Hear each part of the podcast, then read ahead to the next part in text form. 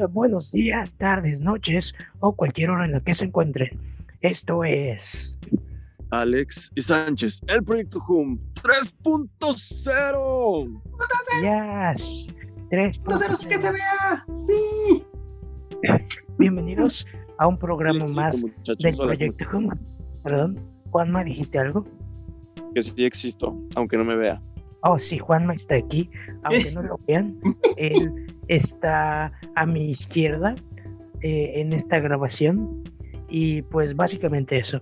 Ah, chicos, el programa de hoy es el número 44.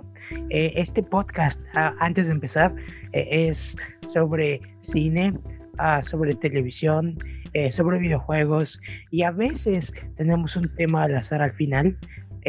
Mi nombre es Alex García y me acompaña. Aquí yo, Julio Sánchez, que pues aquí estoy en un fondo que encontré en internet porque se volvió viral de TV Azteca. Y también tenemos en la oscuridad. Ah, Hola, yo soy Juan Macarral, el JM de este programa y aunque no me vean, me pueden escuchar y es así mejor, porque estoy en un lugar poco atractivo visualmente hablando. Exacto. Está- ¿qué, Eh. qué catacumba habíamos dicho que era? ¿O qué, qué lugar era? Juan está en una pirámide maya haciendo Exacto. un proyecto de arqueología, ah, Sí. lo cual es sumamente interesante. Eh, yo la última vez que Juan prendió la cámara eh, tenía una de esas como palitas chiquitas y estaba como que sacando tierra porque creo que descubrieron una tumba o algo así, ¿no? Y están tratando de indagar sobre qué hacer con, con el descubrimiento. Todo es correcto, todo es correcto. Este, aparte es una misión muy secreta de la cual no puedo brindar más detalles y por ello también pues la incógnita visual porque pues esto podría malinterpretarse y pues no quiero problemas con quienes me contrataron, muchachos. Claro, y así claro. es. No, nosotros apreciamos tu trabajo, Juanma. Sabemos que estás ocupado, pero agradecemos que desde este espacio eh, arqueológico importante nos estés contactando para hacer el programa, porque eso demuestra tu compromiso con, pues, tu compromiso con, con, con, con este programa. Gracias, te lo agradecemos. Correcto, correcto. Gracias a ustedes. Arriba los mayas. contrario, y a todos los que nos escuchan. Así que vayamos iniciando, muchachos, con las curiosidades de este número 44. Ok, iniciando con uno de los presidentes eh, que ya no está en el poder, ¿verdad? No, Pero pues que prácticamente vino a cambiar la política exterior del país de Flash. Cuéntanos. Así es, bueno, básicamente Barack Obama fue el presidente número 44 y es una locura, ¿no? A veces, no, no a veces se ponen a, a- a pensar y decir, no manches, hace 200 años eh, el mundo era un lugar totalmente diferente y no es hace muchas generaciones, porque cuando dices 44 años, los presidentes se cambian aquí cada- casi cada 4 o 8 años, depende de si ganan de, Ajá, de su reelección. Entonces, si en las cuentas 44 por para, cua- 80, sí, no son muchos años, o sea, realmente es muy poco tiempo en la cronología humana desde que existen los presidentes en los Estados Unidos. Así es. 44. bueno, Ahorita que vamos en el 46, en el número 46. Sí, 46. Imagínate, o sea, de, hecho siempre se ha hablado de- del presidente número 50, porque va a ser como muy importante. Algo así como el, el Papa. No sé qué Ah. número de Papa vamos, porque regularmente duran más periodos, pero desde que está in- institucionalizada la Iglesia Católica eh, con sede en el Vaticano y todo esto, pues Claro. siempre se habla de, de estos eh, números, pero pues el 44 fue importante, no estamos hablando de Barack Obama, el primer presidente eh, afroamericano en la historia de los Estados Unidos, que, Así es. pues, como les decíamos, eh, prácticamente cambió la, la política exterior desde, desde que asumió el poder, pues ya en un lejano 2008, ¿no? Se ve. Y Ya, sí, pues, actualmente sigue muy presente eh, y activo para la opinión pública, algo extraño en un presidente, expresidente sobre todo de aquella nación. Y pues habla, ¿no? De, de que prácticamente entregó eh, pues las cuentas públicas y todo eso en orden y, y- y sigue en, la, en el ojo público porque realmente terminan sus periodos y como que se enclaustran y se van a cuevas como comprenderé Eh, pero no, al contrario, él está bastante activo, eh, salen muchísimos eventos públicos todavía y pues hay un, un, presidente que, que, se recuerda creo que más que nada con, con recuerdos positivos. Sí, así es, de hecho, es cierto. no puedo decir mucho sobre su política pública porque hay muchas controversias de si hizo o no hizo. ah, y siempre las habrá, o sea, realmente cualquier gestión eh, no, no está libre, es imposible, eh, aunque lo digan en sus promesas de campaña y todo esto, que, que, fueran a tener disparidades. Y creo que de eso se trata la política. Aparte. definitivamente, pero dentro de lo que cabe, pues eh, hizo muchísimas cosas interesantes y es muy bien recordado. Y creo que se le quiere, ¿no? De, de cierta forma, tenía carisma. Así que. Sí, no, Gracias a él no han deportado a Flash, exacto. Saludos a Hawái, además. Yo Pasemos con la siguiente no me curiosidad, que es este, para aquellos que nos escuchen desde la capital de este país, México. Eh, hay una torre muy eh, pues, pintoresca que creo que es una de las imágenes más eh, reconocidas de la Ciudad de México. Estamos hablando de la Torre Latinoamericana que tiene 44 pisos, Julio. Sí, la Torre Latino, que muchos recuerdan porque es la cosa que ves cuando llegas a la zona de Bellas Artes, es bastante bonita. Y, esta semana se volvió también espectacular porque ahí pusieron el escudo del Capitán América como parte de la llegada de Falcon and the Winter Soldier. Eh, anteriormente se hacía en el centro de convenciones o en este en otra parte de la Ciudad de México, pero como eh, habían pensado que había balazos cada vez que echaban cohetes en esa zona porque es muy, ¿cómo decirlo? Nada de barrio. Y confunden cohetes con balazos, mejor lo cambiaron a la zona de la Torre Latino, que la amamos, siempre hay exposición en, todas sus torres y si tienen la oportunidad cuando esto pase o cuando esté más tranquilo el coronavirus, conózcanla, es muy bonito. El mirador es muy bonito, además. Otra cosa al respecto del número 44 y que también tiene que ver con esta linda República Mexicana es que el estado de Tamaulipas tiene 44 municipios. Muchachos, ¿conocen Tamaulipas? Uh, Tamaulipas. No, no conozco Tamaulipas. Arriba Tamaulipas y saludos hasta allá también. Interesante. Ah, bueno, yo iba a decir que 44 es el código de llamadas internacionales para el Reino Unido. ¿Alguna vez he llamado al Reino Unido? No. Ah, Eso quiere decir que si le quiero marcar a la reina Isabel II, tengo que marcar primero 44. Así es. Ahora solo me falta averiguar 11 números más. Perfecto. definitivamente si alguien tiene el número de la reina Isabel II, pásenoslo, por favor. Sí. Ahora que cambió este el sistema de marcación aquí en México, ¿también se sigue utilizando la alada internacional o ya también solo es con el número? Eso es lo que no entendí. Yo tampoco, yo, mira. O sea, para marcar a otro país, sí. Eh, ah, ¿Todavía? Ah. Sí, de hecho algunos países tienen tres dígitos. O sea, ves que toda la los códigos internacionales son de dos, como hemos estado reiterando en esta sección introductoria acerca del número que coincide con el número del programa. Eh, hay otros países que, necesitan un número más. Creo que esto es por la zona y sobre todo es con los países muy grandes. Claro. De hecho, según yo, México tiene ese, ese código extra que ah, realmente en casi todos los este, números locales es el número uno, es 521. Ajá, exacto lo que iba, lo que yo también me acordaba, que para hablar desde, por ejemplo, Estados Unidos hacia México sí tienes que marcar primero el 1, más la alada internacional y obviamente el número. y luego los 10 números. Eso me confunde mucho, honestamente. Ah, cuando alguien me dice, oye, agrega mi número a WhatsApp, por ejemplo, cuando voy a México, me encuentro a, no sé, a Roberto o alguien, agrega mi número. O como el, el super popular eh, número para todos lados, el 01800, que ya no te acepta el 01. ya son el 800.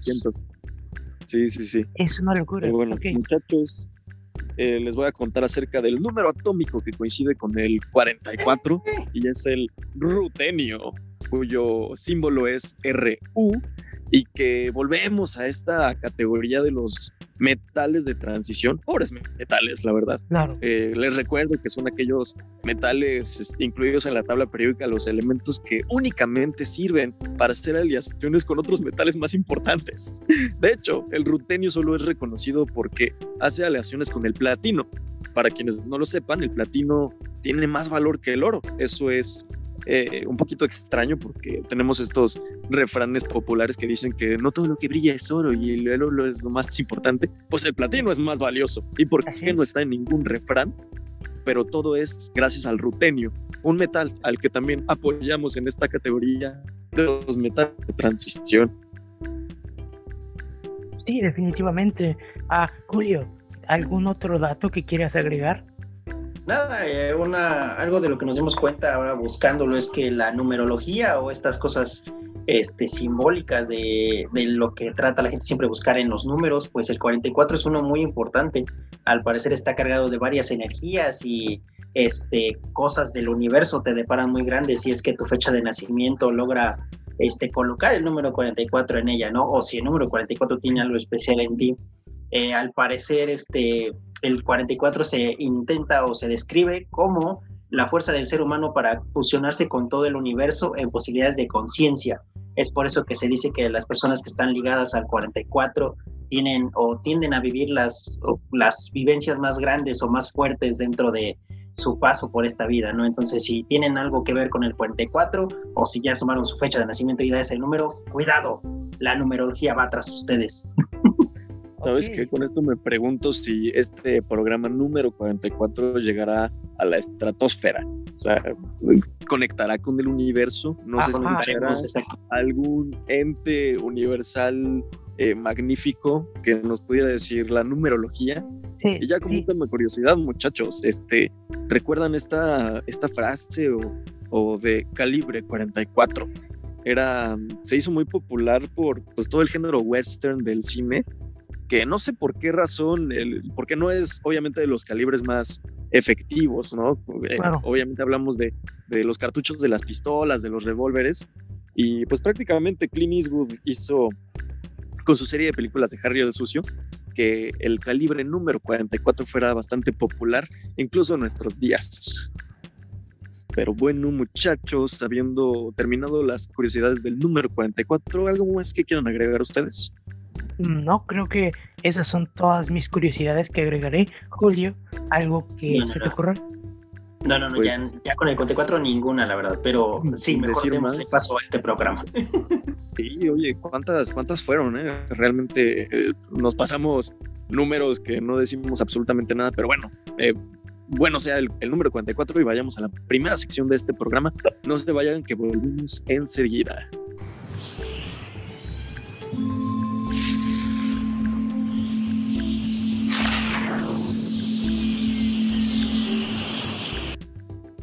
Y bienvenidos a Audiovisuales, en la sección donde hablamos sobre cine, a series y siempre decimos que vamos a hablar de, de videos musicales, pero nunca lo hacemos. Pero es Va a ser una tercera sección bastante especial el día que es audiovisual. Entonces, Aparte, eh, eh, también nos preguntamos, nos cuestionamos qué es una experiencia audiovisual y qué no. Y en este día, muchachos, yo vengo a preguntarles si es que las máquinas eh, que están en los casinos, que ya sabes que tienen una pantallita, sobre todo las nuevas que son digitales, es una experiencia. las nuevas. Lo es, lo es definitivamente. Claro, es claro. Un, es un videojuego, pero físico. Es un y cuando ganas, pues el sonido. Con el. Eh, es un videojuego que te puede dejar en la ruina. Cualquier como todos los videojuegos en los casinos. no, no lo sé. ¿Tú crees que, que los videojuegos, tú crees que Super Mario le haya arruinado la vida a alguien? No, no creo, honestamente. Tal vez yo también, yo creo que sí también. Sí, la verdad es que sí. Mario se ve muy peligroso. Mario, no me esperes. Tu bigote me da desconfianza. Rayos. Bueno, es, es un efecto Cobra Kai. Él realmente es el villano siempre. No lo sabemos. Mata tortugas. Eso es malo. De hecho, ahora que le dices, me acordé. Y consume hongos. Me acordé de un día que estaba jugando con mis primos eh, videojuegos y uno de mis primos, que no diré el nombre, pero eh, quería ir al baño y, y se aguantó porque estaba jugando y de repente, de repente, eh, no, no me digas que termine así. Sí, escuchó el ruido así como.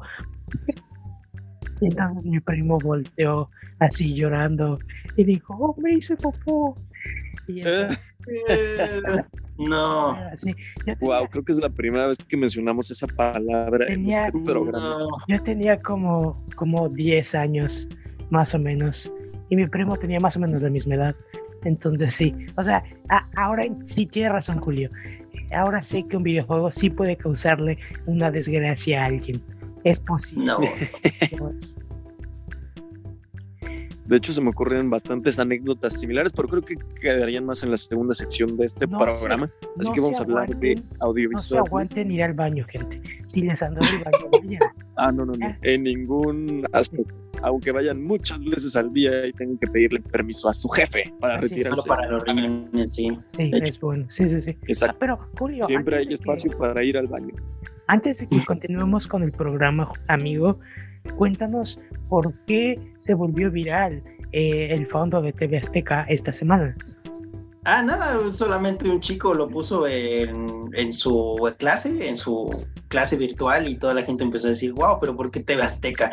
Y ya sabes, solamente es eso, no, no tiene nada de especial, es solamente la gran curiosidad del el mexicano por querer siempre a la TV pública y siempre querer aparecer en medios. Entonces, eh, el fondo de TV Azteca fue lo más relevante de esta semana y Claro. lo encontré en varios grupos y dije, hay que descargarlo, se ve bien padre. Mira, estoy en hechos. Claro que sí, Javier. ¿Cómo no, señora La Torre? Aquí estamos. Y así. Dinos la verdad, le vas a quitar el, el, el trabajo a Javier a la torre. La verdad. No, hombre, ojalá. No, hombre, ya, ya lleva como 80 años ahí y lo peor es que se ve igual desde que empezó. Ya sé. Ya sé, ese tipo también es un vampiro. Pero creo que te falta bigote, amigo. Hay que trabajar en Sí. eso. Pero mira, no te preocupes, amigo. Te podemos comprar un. Oye, el, el bigote de Javier a la torre me recuerda al de Super Mario. Tal vez sí sean malvados los dos. Mm, Ambos. Nicolás Maduro también se parece, sí. Ah, Es idéntico. Son primos, son hermanos, son gemelos. Son gemelos. sí. Aunque dice, dice la gente de TV Azteca que si se corta el, Peña Nieto. como Carl Urban. Exacto. Sí, dice la sí, dice la gente de TV Azteca que si se corta el bigote nadie lo reconoce y que de hecho eso hace en sus vacaciones. Dice- es, dicen que se corta el bigote y que ya nadie lo reconoce en, en la vida pública de México. Sí, sí, sí. Eso también lo he escuchado, que su táctica para tomar vacaciones es quitarse el bigote porque nadie lo reconoce. Nadie lo reconoce, exacto. ¿Qué Tal vez cuando ves que hay días de la semana que tampoco aparece, o sea, tal vez es porque se está retocando el De hecho, bigote. no recuerdo en qué evento, ah, creo que fue un huracán o algo así, que ocurrió la, como estaba de vacaciones y ocurrió un evento como rápido o algo pasó y tuvo que salir enfrente en cámara y salió sin bigote porque se lo había quitado porque estaba de vacaciones. Y eh, de, ah, bueno de ahí muchos empezaron con que el bigote cuando se va de vacaciones y sí es cierto Tal vez cuando rechazó eh, presidir este debate presidencial en las últimas elecciones de 2018, claro eh, se quitó el bigote y por eso no apareció. Porque ves que todos se preguntan, ¿dónde está Torre? ¿Por qué dijo que no? Sí. Fue cosa del bigote, muchachos. No lo iba a definitivamente crecer a tiempo. Ah, Exacto. bueno. Pero bueno, empecemos a- con las noticias de esta semana. Y la primera de ellas, pues es de un realizador, un director, un cineasta, Así es. que hemos hablado en, en diversas ocasiones en este, este programa. Eh, si les suenan títulos como eh, Las dos maldiciones de Netflix, así Bly es. Manor o, o Hill House, o la secuela del Resplandor, aquella este, Doctor Sueño con Ewan McGregor, Así pues es. sabrán que Mike Flanagan es, es su director. Y pues tenemos noticias, tenemos información de su siguiente proyecto, ¿verdad, muchachos? Así es. ah, Mike Flanagan parece que no le gusta dormir. De hecho, creo que Mike Flanagan y James Gunn, creo que son justo ahora los cineastas más atareados eh, en los Y últimos años. prolíferos y productivos. Y prolíferos y productivos. Verán, eh, Que no les importa trabajar con una productora u otra, aunque sean rivales. Eso es de reconocerse también. Así es, es increíble. De hecho, eh, en este caso, Mike Flanagan ah, este año sacó la segunda parte de, de su- sus maldiciones o, o sus cuentos de casas embrujadas eh, para señoras. Eso o el juego de encuentra el fantasma en esta secuencia también. sí, claro. No manches, qué horror. Odio cuando hace eso y cuando me doy cuenta. Ahí está. Este, pero bueno, el punto Me encanta que sea como un ¿dónde está Wally interactivo y de terror. Exacto. Así es. Ah, bueno, este año Mike Flanagan sacó La maldición de Blee Manor el cual, la cual fue sumamente exitosa. Es este hermoso romance gótico, eh, el cual eh, fue muy interesante y es una adaptación de una de las novelas de, casas embrujadas más famosos de, de todos los tiempos, es el giro, del, el giro de tornillo o algo así. Ah, bueno, ahora, y si recuerdan, hace unos meses comenzó a grabar eh, su nueva producción, la cual se llamaba eh, Midnight Mass, algo así como la masa de medianoche, y no hablo de masa de pizza o algo así, al parecer era, una masa oscura o algo así. Bueno, el punto es que comenzó las grabaciones, terminó de grabaciones y ayer se anunció que está comenzando o que ayer exactamente comenzó la grabación de su otra nueva serie de Netflix llamada eh, El Club de la Medianoche. De sí, creo que tiene. Flanagan está obsesionado con, obsesionado con temas oscuros y bien por él, porque es lo que a mí me gusta. en este caso, ah, eh, El Club de Medianoche mm, va a tratar sobre gente, personas eh, en un club psiquiátrico que se juntan a contar historias en la noche, a la, bueno, una de las protagonistas va a ser esta actriz icónica de Pesadilla en la calle Elm, la cual era, pues sí, la protagonista de las, de las primeras dos películas, que lucha contra Freddy Krueger. Ella va a ser como la persona que está a cargo de este manicomio, por así decirlo. Y ya tiene mucho que no la habíamos visto en una película o en un producto interesante. Y es interesante que Flanagan la traiga, ¿no?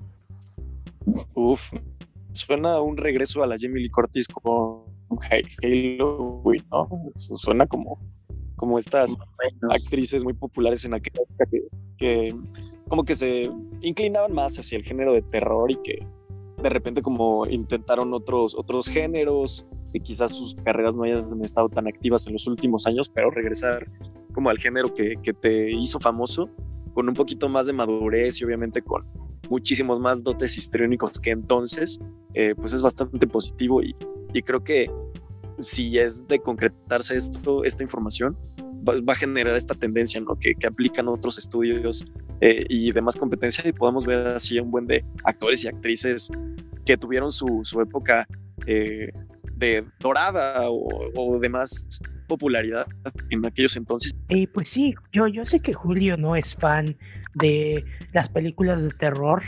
Ah, pero ¿has visto alguna película de Mike Flanagan, Julio? La verdad, la verdad, la verdad, no, no, no, no. pero no deja de ser un proyecto interesante, la verdad. Y sé que Mike Flanagan es un muy buen productor y muy buen director, eh, pero eh, entiendo también la gran valía que tienen sus producciones, que yo no sea un fan que no esté interesado en ellas, ¿verdad? Y para solamente complementar datos sobre lo que ya habías dicho, eh, originalmente la historia de The Midnight Club es una novela juvenil eh, realizada por Christopher Pike y publicada en 1944, entonces para quien quiera también darse como una idea de qué es lo que podemos ver, pues la puede 44. Ah, no, en 1994. El 44 me persigue de nuevo. Eh, y de la actriz a la que se refería este Flash es Heather Langenkamp. ah, claro. Langenkamp. No sé cómo se pronuncia. Sí, de hecho, de hecho es una muy buena actriz. Recientemente les conté que vi todas las películas de Pesadilla en la calle Elm y la más reciente, la de la más reciente, la de, los, la de los 80 me parece, la de la última de los 80 o inicios de los 90, ah, dirigida por Wes Craven, es una cosa muy buena. De hecho, es como, creo que es de mis favoritos, creo que sería 1, 4, 1, 4, 3, último, creo que es la 7, no me acuerdo. Pero sí es, denle una oportunidad. Ok, aparte creo que es de las ya hablando de eso, no, no, no estaría mal o no es descartable que, que, podamos ver algo nuevo de la franquicia también, porque nos están como volviendo estos clásicos. Está reviviendo, exacto. De hecho, recientemente. Tuvieron un reboot medio malo hace como, como seis años, ¿no? Sí, sí, sí. Como yo, que yo no, lo vi. no le. No, no es Yo tan también. malo. El problema es que, de hecho, ya que vi todas las películas de Pesadilla en la calle del infierno, este, ya, lo que pasa es que no es una mala película. Lo, lo que pasa es que las películas anteriores, si bien fueron como medio ridículas, hicieron cosas muy interesantes visualmente hablando. O sea, visualmente hablando, por- puedo decirte que la penúltima película y la antepenúltima película son las peorcitas de todas, pero eh, son sumamente interesantes visualmente hablando. De hecho, creo que casi todos los efectos eran prácticos y hacían cosas que decías, wow, no puedo creer que alguien hizo eso, ¿no? De hecho, creo que eh, parte de la razón por la que las películas son malas es porque se empezaron a preocupar más en cómo hacer estos efectos cool en realmente hacer una historia cohesionada. Pero creo que ver las películas lo vale solo por el hecho de la creatividad que muchas escenas tienen. Creo que, no sé si fue la penúltima o la antepenúltima película donde hay una escena donde Freddy jala a un tipo adentro de un cómic y es una cosa así como como la, la escena de Take On Me de Hack, Es lo que te iba a decir. algo así, similar. y, y- y es- y son cosas que son muy creativas, ¿no? Y realmente la última película de la que sa- sa- fue producida por Michael Bay, si no me equivoco, eh, haz de cuenta que en vez de hacer una historia totalmente original, lo que hace es que toma ideas de las mejores escenas de las películas pasadas y las junta. Entonces, si no es una mala película, lo que pasa es que se siente como reciclaje, o sea, como vamos Sí, a juntar todo esto, exacto, vamos a ponerlo junto. Y a, a mí, por ejemplo, el inicio como que tiene otros personajes y luego los mata y luego ya cuando, cuando sale Ronnie Mara y Thomas Decker, la película se empieza a poner interesante, pero es hasta como los 20 minutos que empieza la película, porque al Sí, inicio cierto.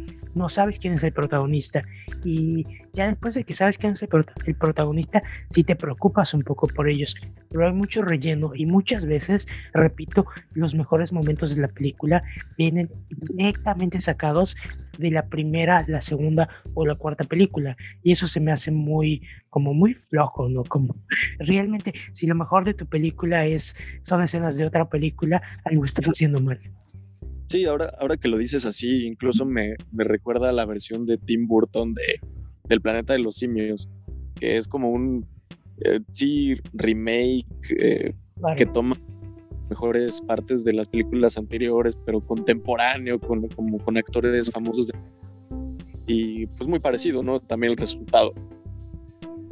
Sí, de hecho, am, no sé, eh, yo, yo a veces estoy a favor de remakes, pero siempre y cuando traigan algo interesante o algo novedoso, ¿no? Por ejemplo, el remake de La Mosca de Cronenberg, podemos decir que es Claro. la- una historia similar a la película de 1946, si no me equivoco, pero realmente eh, el tener ahora imagen a color y todos estos efectos eh, asquerosos y quizá subtramas, o sea, creo que hacen una película quizá mejor que la anterior, pero cuando realmente solo reciclas por el pro- propósito de sacar dinero y reciclar, realmente creo que no es una buena idea. Incluso región, otros ¿eh? intentos. Yo estaba pensando más en A Child's Play con Chucky, Claro, Con Chucky. que trajeron como a Mark Hamill y le quitaron todo este, eh, pues como esta acción sobrenatural claro. eh, y de posesiones por cambiarlo como por una tecnología malvada. Es como el, uno de los mejores ejemplos de, de cómo Así puedes es. reinventar una historia, eh, tener prácticamente el mismo esquema narrativo, pero ponerle cosas, pues sí, contemporáneas, ¿no? Ahí que- lo hicieron con la tecnología y con Mark Hamill. Creo que la película no fue mala, de hecho la de Chucky fue interesante, ah, como Sí. lo dices, creo que le dieron un buen enfoque, si bien no funcionó quizá como debería, porque a veces como que se va- debatía entre ser una película para toda la familia y una película clasificación R. A veces era como, oh, o sea, creo que si le hubieran vuelto PG-13 De hecho, hubiera sido más exitosa. Más, sí. los carteles, ¿te acuerdas la, la ola de carteles promocionales que Sí. tenía como juguetes famosos, era, era, era genial, era, Sí, sí. era bastante otra historia. Sí. Y de hecho, Exacto. la, la historia del niño y el de su padrastro y cuando Chucky lo mata y, y dices, ok, o sea, si esto le hubieran bajado un poquito, dos rayitas y le hubieran vuelto un poquito más PG-13, esta película hubiera funcionado muchísimo mejor. Creo que a veces inclusive las cosas que no ves son más impactantes que las cosas que sí ves, ¿no? Eh, Sí. Pero bueno, Y a quien los, le guste este Chucky, pues ese Chucky, por ejemplo, pues ya se confirmó que sigue en pie la serie, que es Sí, donde va a sí, continuar su historia. La serie sí sigue en pie, no se sabe si con el creador original o con el director de la última, pero eh, la serie sí la sigue en puerta. Ujú. sí, O con la voz de Que lo dudo, ¿no? sí, Quién sabe, a lo mejor y no. Ha- Habrá, habrá que ver. Sí, yo, yo escuché de la serie de televisión, pero creo que no tenía el mismo equipo involucrado. Pero hasta eso tiene tiempo. Esto fue pre-COVID, o sea, desde COVID creo que muchas cosas se movieron y cambiaron. Sí, es Entonces, cierto. Habría que ver en qué estado está ese proyecto, ¿no? Y bueno, hablando de directores interesantes eh, y de propiedades de los 80, 70 que vienen a ser revividas, ah, vamos a hablar rápidamente de Ryan Johnson, el director de Knives Out, nominado a los Star Wars. Y de Star Wars, eh, El último Jedi. Ah, básicamente va a hacer su primera incursión en televisión y esto va a ser en una película que no tiene, digo, en una, en una serie, perdón, que no tiene título aún, pero sabemos que va a ser producida por NBC para el servicio de streaming conocido como Peacock, o sea, como Pavo Real en español. Eh, y básicamente eh, este servicio va a tener esta que es O su primera, no, su primera serie ah, de alta calidad producida originalmente para, para este servicio, ¿no? Em, la serie, eh, en resumen, va a contar con Natasha Leone como protagonista, la cual es la actriz de, de Russian Doll, que está filmando su segunda temporada y que tuvo muchísimo éxito. E- ella es comediante, seguramente la han visto en cintas como American Pie u otras cintas. Eh, Natasha Leone es muy buena comediante y en esta ocasión se juntará con Ryan Johnson para hacer eh, esta serie la cual va a ser como de misterio de la semana, o sea, cada capítulo va a ser un misterio diferente. Y dicen que va a estar muy en la vena de esta serie de los 70 o de los 80 llamada Columbo, la cual tenía este actor, eh, un actor que tenía este aire muy noble resolviendo eh, acertijos o resolviendo eh, casos semanalmente o cada episodio era un caso diferente, ¿no? Eh, chicos, ¿qué opinan? ya lo platicábamos fuera de cámara, ¿no? Es como las primeras incursiones de estos realizadores tan interesantes en un medio que no conozcan. Regularmente el primer acercamiento a- con este nuevo medio no sale como muy bien. Y ya, ya lo hemos visto con otros eh, fabulosos realizadores como Jordan Peele, por ejemplo, ¿no? que el primer acercamiento es como, no, no, no estamos diciendo que sean malas, eh, malas producciones o malos productos, pero creo que sí tardan como en adecuarse al nuevo medio. Pero eh, suponemos que con la, eh, esta dupla tan interesante, pues eh, esta actriz ya tenga un poquito más de experiencia en el terreno televisivo y pues ahí pueda, pues sí, respaldar a Ryan Johnson. Sabemos que es un tipo con unas ideas bastante polémicas, creo que no todo el mundo le gusta su cine, sobre todo al dividir a la fanática de Star Wars, ¿no? Como lo hizo con el, el episodio 8, pero, pero bien, también lo platicábamos fuera de cámara que Ryan Johnson tiene como este, este tono que le, que le pone a sus productos como de sátira, como de misterio, como de superficialidad, eh, que no se ve como tan compleja, pero si te pones a pensar eh, o a profundizar en sus conceptos que usa en sus narrativas, pues es, es creo que muy complejo y digno de analizarse. Creo que eh, sus escenas tienden a mirarse dos veces como para comprenderlas por completo y, y pues traer también a la época contemporánea pues estas eh, series que en este caso pues hablamos de Columbo, ¿no? Eh, que no dicen que, que va a ser como tal una referencia, pero que sí va a tener como la esencia, pues es lo mismo que, que, que platicamos en la noticia anterior, traer esencias del pasado de una manera contemporánea y pues lo único que queremos ver es esta esencia, ¿no? Realmente la sátira, la investigación como combinadas eh, en un proyecto para la televisión y sobre todo para esta plataforma de streaming que creo que todavía no termina de repuntar y que no ha salido tampoco de Estados Unidos. Va a ser interesante saber que si es un producto muy exitoso, cómo va a llegar a los otros territorios. Sí, de hecho, en la semana, por ejemplo, Paramount Plus eh, rápidamente está ganando terreno porque ya se está posicionando en América Latina, ¿no? Eh, está anunciando diversos proyectos, entre ellos creo que hace dos días se dijo que no solo se está planeando una película en el mundo Avatar, sino que se está planeando tres películas y varias series de televisión. Entonces, realmente creo que van a, pues sí, a, rascar en lo que es el universo Avatar para dar diferentes historias. Y Peacock, en este caso, que es una serie, digo, un servicio de streaming nuevo. Ah, bueno, en Estados Unidos aquí es muy popular porque tiene los derechos de The Office, The Office, oh. Parks and Recreations y Brooklyn Nine-Nine. Entonces, realmente tiene pues, comedias, de hecho. algunos productos. Sí, de hecho aquí NBC, eh, Saturday Night Live y todo eso es como el rey de la comedia NBC normalmente. claro que últimamente en, en la era del streaming se han quedado un poquito rezagados porque creo que todos tienen un mejor plan para de productos, ¿no? Creo que todos están sacando productos originales interesantes, exclusivos, y ellos se están quedando un poco atrás. Y de pues, más ah, géneros, ¿no? Creo que no te puedes encasillar solamente en uno, porque tienes que hacer variedad en tu catálogo. Por ejemplo, eh, NBC ahorita tiene una relación muy estrecha en internacionalmente hablando con Netflix, porque la mayoría de sus series salen internacionalmente en Netflix. De hecho, uh, lo que es, ¿cómo se llama? The Good Place, uh, Brooklyn Nine-Nine y otras, creo que internacionalmente se transmiten por Netflix. Si no me equivoco, Julio, ¿tú sabes más de eso?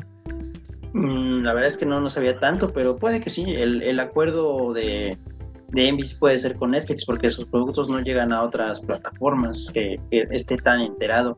Eh, hay que recordar que aquí también este NBC tiene, bueno, tienen parte del canal Universal, que es donde también termina por pasar todos sus productos. Y por eso es que, eh, bueno, la gente que está acostumbrada a ver ese canal, pues cada vez que empieza un programa empieza con el, el símbolo de NBC.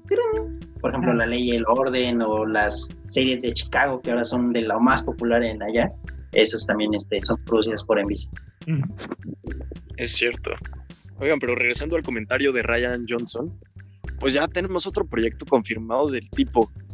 Todavía él mismo dice y afirma, asevera, con cada vez que le preguntan si sigue en pie su trilogía galáctica, pero cada vez eh, como que se em, enfoca en otros proyectos, ¿no? ¿Será muy lejano? ¿Disney se estará separando por completo del realizador? ¿Qué, qué, pasará con eso?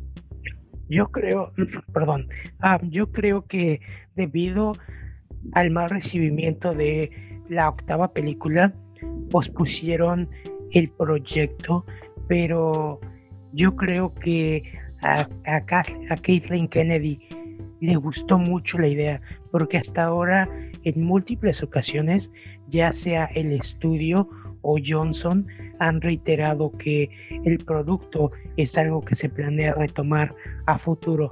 Eh, entonces, más sobre todo porque Johnson fue nominado al Oscar el año pasado. Eh, creo que eso lo consolidó como un autor digno de tener a la mano porque te puede crear un producto de calidad, ¿no? supongo que supongo que si los productos que siguen haciendo siguen siendo exitoso, exitosos, ellos van a consolidar eh, el hecho de que vuelva o no, o que le den prioridad o no, porque creo que en su momento The Last Jedi fue altamente criticada y todavía es muy criticada por muchos fanáticos por no ser lo que ellos querían. Pero eh, creo que poco a poco, conforme nos distanciamos de eh, todo lo que ocurrió, inclusive muchos fanáticos aceptan que no era la película que ellos querían y la película tiene una buena hechura.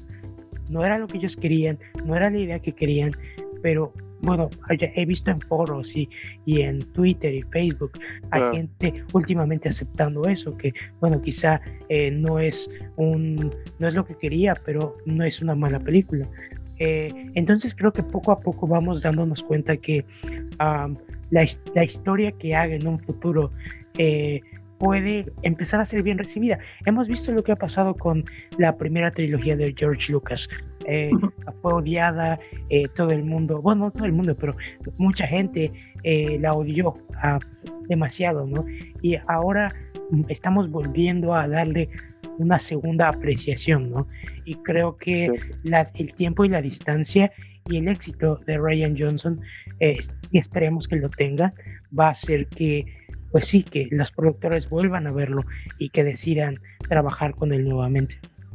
Aparte no es que sea muy necesario ahora mismo, ¿no? Recordemos que en la última eh, pues video de presentación de, de, los inversores que tuvo la compañía del ratón, pues se presentaron que eran como 10 proyectos de la franquicia. Entonces, que iban a estar estrenándose en los dos o tres años posteriores de los anuncios.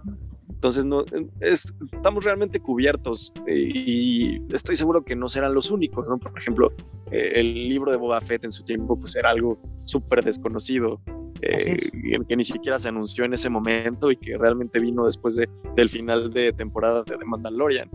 Creo que hay muchísimas sorpresas de este tipo, pero creo que esta trilogía que, que desde su anuncio se, se dijo que no iba a tener nada que ver con, con las historias convencionales de, de, esta franquicia, de, Star Wars como tal, de la familia Skywalker, de, todas estas historias que, y personajes que conocemos y con los que hemos convivido desde 1977. Creo que ahorita no es necesario. Creo que también se le vienen tiempos difíciles, ¿no? Pues, ahorita nomás tenemos de Mandalorian, pero creo que con todas estas llegadas novedosas y, nuevos títulos, eh, la consolidación pues no está asegurada.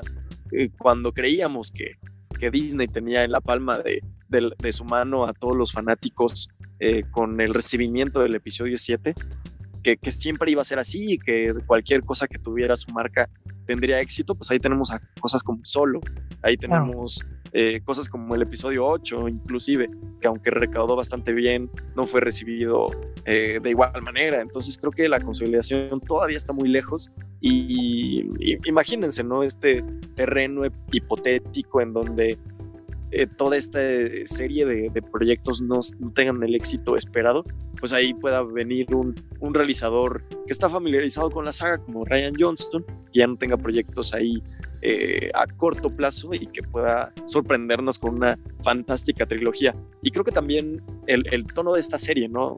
Eh, de Peacock con Ryan Johnson, te dice poco a poco más sus, sus creencias, ¿no? Está el terreno detectivesco. ¿Podemos ver algo ahí aplicado en su trilogía? Pues es bastante probable que sí. Sí, de hecho, habrá que ver cómo impacta lo que pasa, bueno, lo que sigue pasando con Star Wars es que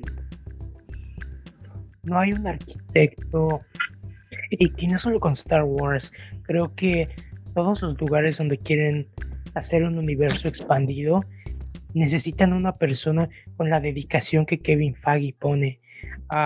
Realmente cuando, cuando Marvel incursionó en, en las series de televisión, yo no creía que fuera a funcionar porque, bueno, no, no que no, creía, pero tenía, era, estaba un poco escéptico, ya que Marvel nunca había hecho series de televisión.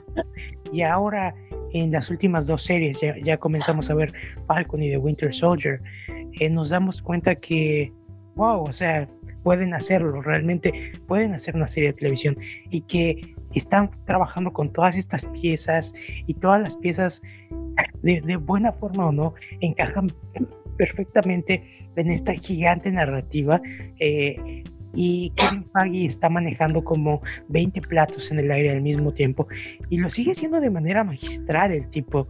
Eh, el problema con Star Wars es que, por ejemplo, ahorita tienes a Filoni y a Favreau haciendo su propio universo en un lado y en el otro lado tienes a otras personas haciendo otras cosas, las cuales pueden ser buenas o malas, eh, dependiendo del el realizador o de cuánto esfuerzo le ponga el realizador a los productos. Ahora lo vimos con, con el Snyder Cut que recientemente salió y creo que podemos ver que, que nadie, no había una persona adentro de Warner que fuera regulando todo y que, y que Warner al final se tuvo que deshacer de Snyder porque no les estaba gustando que estaba tomando las riendas de todo el universo y que ellos querían hacer como cosas diferentes.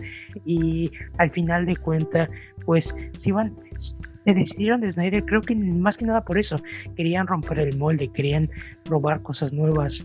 Y bueno en Star Wars vamos a, va a pasar el tiempo para que veamos qué tal son recibidos los otros proyectos de otros realizadores pero Juanma tiene toda la razón. Si, si las cosas no salen como como deberían y tienen un buen realizador que puede hacer un producto interesante, creo que pues ahí está la opción, ¿no? Uy, ojalá, ojalá sí pase. Pero bueno, eh, Julio, ¿algo más que quieras agregar de esta noticia? No, ya hablaron demasiado, vamos a la que sigue.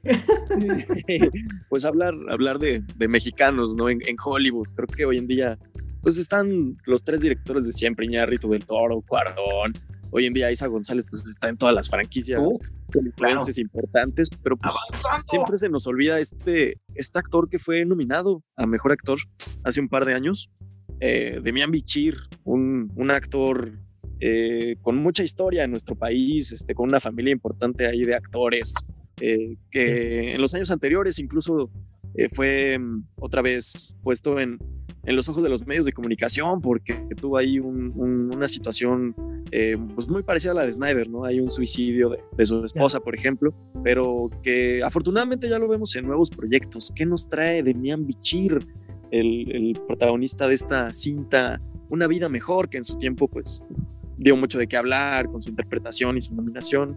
Pero pues ahora tenemos algo nuevo de, él, ¿verdad, muchachos? Sí, bueno, aparentemente a Demian Bichir le encantan las cosas de terror y qué bueno porque ese es mi género, pero aparentemente... ¿En qué salió? ¿En La Monja?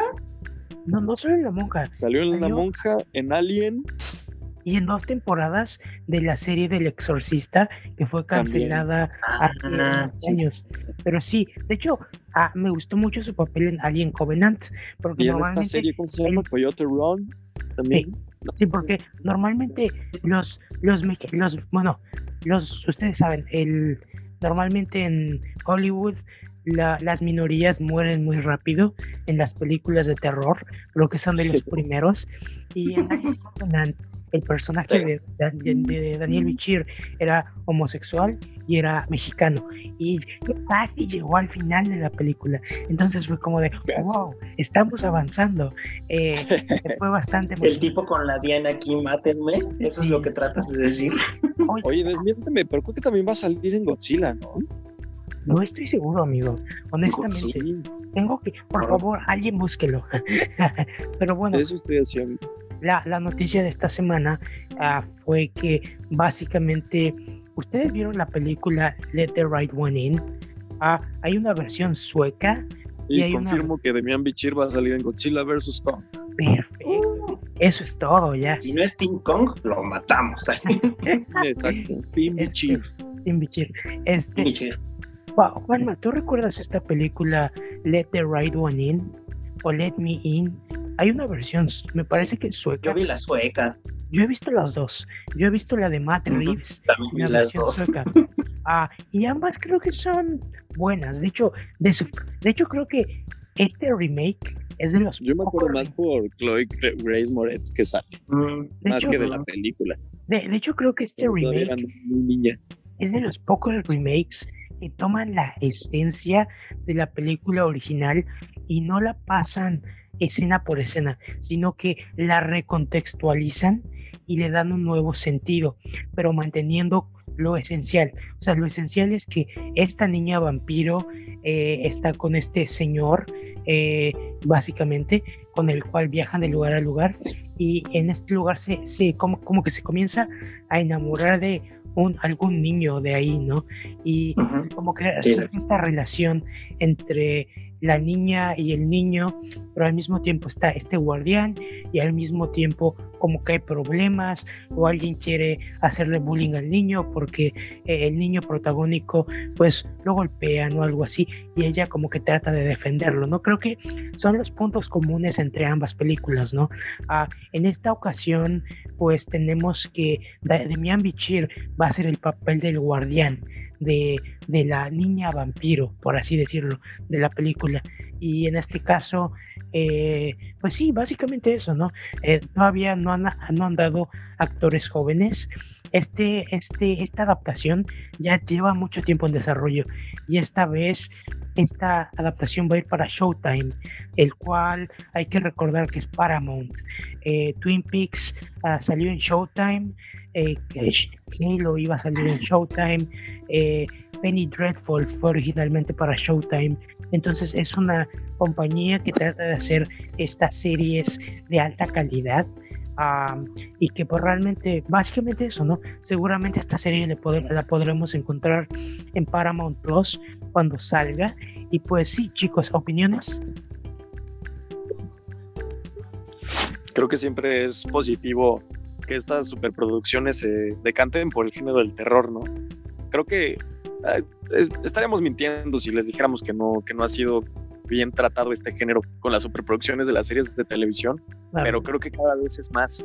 Creo que cada vez tenemos productos más interesantes. Creo que sí tenemos mucho indie de, mediana producción, pero estos blockbusters con muchísimo presupuesto para la televisión, con actores también importantes, eh, cada vez está siendo más común y creo que si ya tuvimos una nueva ola de, del cine de terror, ahora lo vamos a ver con la televisión, ¿no? Una nueva ola con, con este tipo de producciones importantes de muy buena calidad que eh, incluso recuerdo que cuando éramos más jóvenes, ¿no? Íbamos a ver una, una cinta de terror y pues ya te esperabas que fuera mala, que, que creo que la, serie de televisión ah, es como lo mismo, es un terror eh, ha ido evolucionando el género también en este medio, pero creo que en la actualidad y con producciones como esta, con proyectos de este tipo, cada vez se está consolidando más y, podamos ver pues que, que siga mucho tiempo en, en esta plataforma. Sabemos que el lenguaje televisivo creo que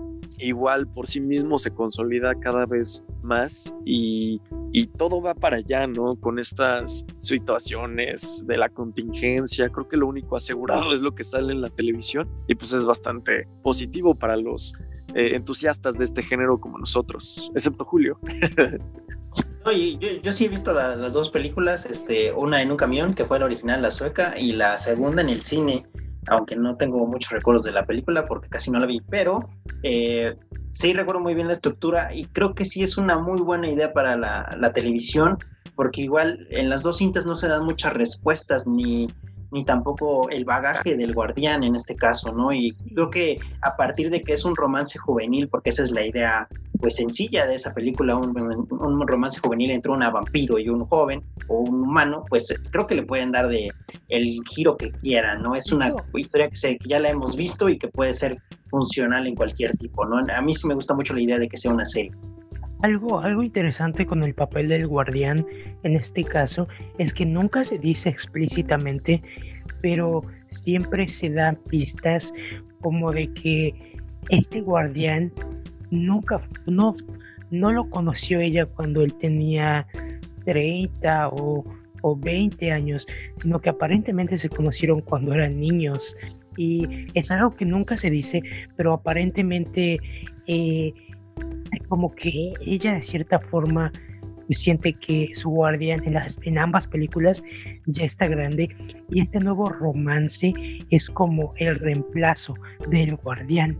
Y, como que sí, siempre es como que intuyes como que hubo un momento en el que cuando ellos dos eran niños, O sea, el personaje de Damián Bichir y de la niña vampiro, ambos fueron niños y ambos estuvieron enamorados y ambos escaparon y ambos estuvieron mucho tiempo juntos, solo que pues ya pasó mucho tiempo y ahora pues ya es una persona mayor, ¿no? En este caso. Y pues como que hay en ambas películas inclusive hay como un aire como de, de recelo hacia el nuevo guardián que va a ocupar mi lugar y pues nunca se dice cuánto tiempo esta niña ha llevado, ha estado viva y cuántos guardianes ha tenido. Entonces es, es una como dinámica bastante interesante que va a ser interesante explorar más, ¿no? Eso sí. Pues el proyecto suena genial, creo que eh, teniendo todos estos elementos que se conjuntan, vuelvo a decir, en una serie de, de este género, pues ya lo queremos ver. Aparte, creo que esta participación de Demian Bichir es como lo más protagónico que ha tenido. Sí ha aparecido en muchísimas producciones, pero creo que no ha terminado de consolidarse y verlo otra vez como el protagonista, como, como la cara del elenco, va a ser importante para el renacimiento de su carrera. Aparte creo que cada vez igual se consolida más el tipo y, y quién sabe, o sea, pudiésemos regresarlo eh, verlo otra vez en las ceremonias más importantes eh, y terminar de consolidar. Ya, ya tenemos, creo, eh, por lo menos para los entusiastas del cine y de todos estos productos audiovisuales en México, sí, ahí tenemos premios importantes en mejores películas, en mejores series, pero creo que esa, creo que esa estatuilla para el actor nunca ha llegado, nunca ha terminado de venir y, sería bastante genial al no que ahí lo pudiésemos tener con alguien como debía Michir. Sí, claro, de hecho es tan buen actor que y le gusta tanto este género que yo lo veo trabajando con Flanagan en un futuro o con el mismo, eh, no sé, otros actores, digo otros realizadores muy interesantes. De hecho, me sorprende que no haya trabajado con Del Toro o con, o, con Cuarón o con Iñárritu hasta ahora. Creo que sería interesante verlos juntos. Sí, supongo que es un gremio ahí. Siempre están en la búsqueda de otros actores, sobre todo por las productoras. Claro. Pero sí, ojalá pase y ojalá vemos ahí una colaboración importante entre ellos. Pero pues bueno, hablando de colaboraciones, premios, estatuillas, finalmente, después de tantas posposiciones y, e incertidumbre alrededor de, de lo que sucedería con esta ceremonia que esperamos año con año, finalmente las nominaciones para la nonagésima tercera entrega de los premios de la Academia, los Óscares, para que nos entiendan. ¿La qué? ¿La nona qué? Es la 93, ¿no? Si lo dije bien. Déjame sí. Me gustó como lo dijiste, por eso dije, wow. La tercera. wow, Sí, la ceremonia número 93 de los premios Oscar. Y pues tenemos sorpresas, tenemos cosas que también nos esperábamos. Mank terminó siendo Mank de David Fincher, terminó siendo la mm. más nominada de todas. Pero pues ahí también tenemos cosas importantes como Nomadland, la nominación de Chloe Zhao, eh, pues, pues cosas, ¿no? Eh, otra vez Gary Oldman está ahí en esa terna. ya es como la nueva Meryl Streep. Eh, Frances McDormand también ahí otra vez está nominada. tenemos como repeticiones, pero mucha constancia, creo. Yo solamente voy a discutir el de Chadwick Boseman, porque ¿por qué está ahí? Mm. Sí, bueno, es cierto. Es, creo que creo que más que, nada Sí, pues eso es un, homenaje, ¿no? Yo creo que a, su, a su pérdida, alguien que había sido muy importante para la comunidad, eh, no solamente cinematográfica, audiovisual, ¿no? también afroamericano, afrodescendiente alrededor de todo el mundo. Pues lo hemos dicho, ¿no? Black Panther trasciende todo lo, lo que podamos llamar entretenimiento per se y, realmente llegó más a ser un, un estandarte identitario.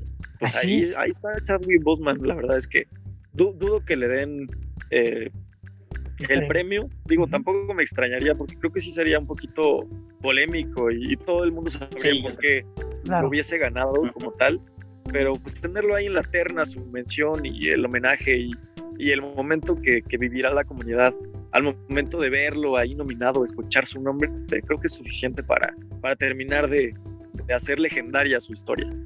que ya Así es.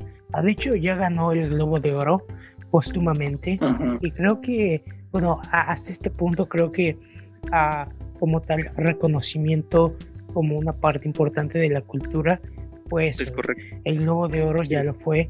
Eh, quizá no gane el Oscar, como Juanma dice, pero tenía que mencionarse, porque, bueno, por todas las razones que Juanma ya mencionó. Em, y pues sí, creo que podemos ver en las nominaciones cosas que ya esperábamos.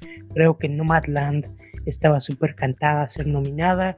Mank, me sorprende un poco Mank, porque, bueno, lo que pasa es que en el caso de Mank y en el caso de el juicio de los de los siete, de Chicago. Creo que esas dos son, son ese tipo de películas que, se hacen y que cuando se hacen parece que son exactamente calculadas para ser nominadas, porque yo vi, yo vi recientemente Ciudadano Kane y después vi eh, Mank. Y bueno, yo digo, bueno, si no las ves back to back, eh, o si no conoces sobre la película, si eres una persona común que te sientas a verla, no siento que tenga el mismo impacto. Y en este caso, a ver, siento que los miembros de la academia, o la mayoría de los miembros de la academia, la nominaron más que nada por nostalgia.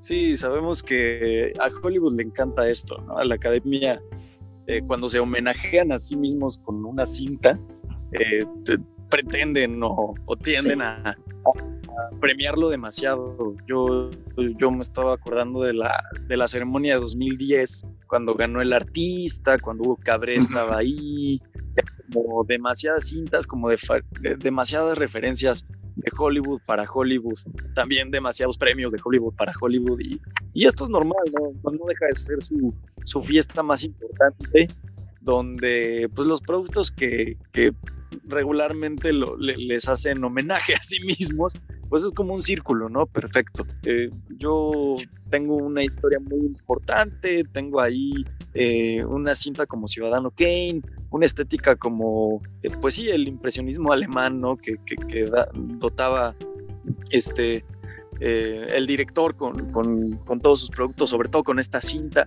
Y pues Mank eh, teniendo tantas nominaciones, sabemos que es impresionante en la cuestión técnica, eh, pero también las interpretaciones, pues Amanda Seyfried está ahí, Gary Oldman está ahí, David, David Fincher también, eh, el guion, pero sobre todo la cantidad de nominaciones pues, tiene que ver más con lo técnico, ¿no? Era obvio que iba a estar en fotografía, en diseño de producción, este, también en la la música, porque ahí hace un, un trabajo impresionante. Reznor, ¿verdad? El que hace la, el score.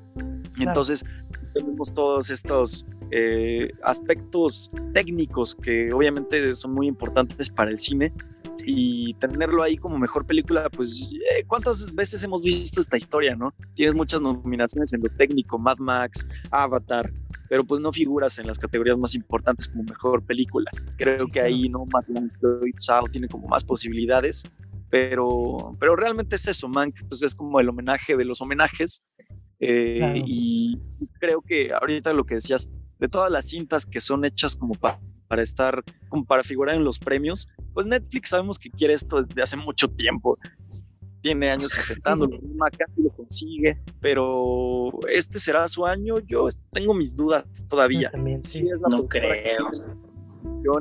Si es la que tuvo más estrenos consecutivos, incluso las, las reglas, ya, ya lo habíamos dicho en anteriores oportunidades, se tuvieron que cambiar para, eh, antes tenías que estrenar tu película en Los Ángeles, en Nueva York, eh, que estuviera un par de semanas ahí en, en, salas importantes y ahora fueron bastante flexibles para para la proyección en, físico y es por eso que, que, creo que las nominaciones también tardaron muchísimo en salir. De hecho, la, la academia dio bastantes comunicados de que tenían demasiadas cintas por analizar y, y, me imagino que hacer la selección de, de estos cuantos títulos fue una, una eh, labor titánica realmente por parte de los miembros. Sabemos que hay muchísimas personas que también eh, son miembros de la academia, pero no están como tal en la organización interna de, pues de la academia como tal, pero pues ahí tenemos, ¿no? Man, que es la más nominada, pero ahí tenemos otras cosas. queda obviamente el, el, hecho de cómo va a ser esta ceremonia, pues con un formato híbrido, como lo han hecho otros los Grammys, por ejemplo, muy recientes, como los Globos de Oro. Y mm, vamos a ver qué tal le cae lo, lo digital era uno de los eventos que también eran muy vistos, eh, eh, que incluso se equiparaba a cosas eh, de misiones internacionales consecutivas como el Super Bowl, como las finales de los mundiales, como los Juegos Olímpicos. Vamos a ver qué tal les sienta, porque los Juegos Olímpicos sí se van a realizar y creo que los Oscar es un evento de igual magnitud, ya lo tuvimos con el Super Bowl y vamos a ver qué, qué tal le va ahora en el, sentido del entretenimiento y, y los premios Oscar. Sí, así es. Sí, ya, ya que mencionas lo, lo, digital, pues también vamos a, bueno, para que la gente también sepa dónde puede ver algunas de estas películas, pues como mencionábamos, pues para Netflix, pues pueden este, ver este, El Juicio de los Siete de Chicago y Mank, que son sus principales este, nominadas. Si tienen Amazon Prime, ahí pueden ver Sound of Metal, que es una gran eh, película, que también está como mejor película y con la mejor este, actuación de Riz Ahmed, que yo por lo menos ya lo tengo ya con mi favorito, ya que me quitaron a Daniel Kaluuya y lo metieron a mejor actor de reparto. Y hablando de Daniel Kaluuya, este, Judas and the Black Messiah va a ser una de esas películas que probablemente si veamos en HBO Max cuando ya llegue a Latinoamérica, por el tiempo que va a tener este, pues de que salió originalmente hasta que va a salir en junio la aplicación aquí en México, entonces lo más seguro es que esté ahí, ¿no? Y ahora, como vimos con el Snyder Cut, lo más probable es que las siguientes en las siguientes semanas estén saliendo por lo menos para renta digital o en donde ya estén abiertos los cines, pues van a empezar a salir, ¿no? Que son The Father, eh, Minari, que es esta película extranjera o coproducción este, de Estados Unidos con Corea, eh, Nomadland, que como ya sabemos es la, esta cosa de Francis McDonald, y Promising Young Woman, que también es la gran revelación de este año y que muchos apuntan a que puede ser como el Joker por el estilo de, de película que es.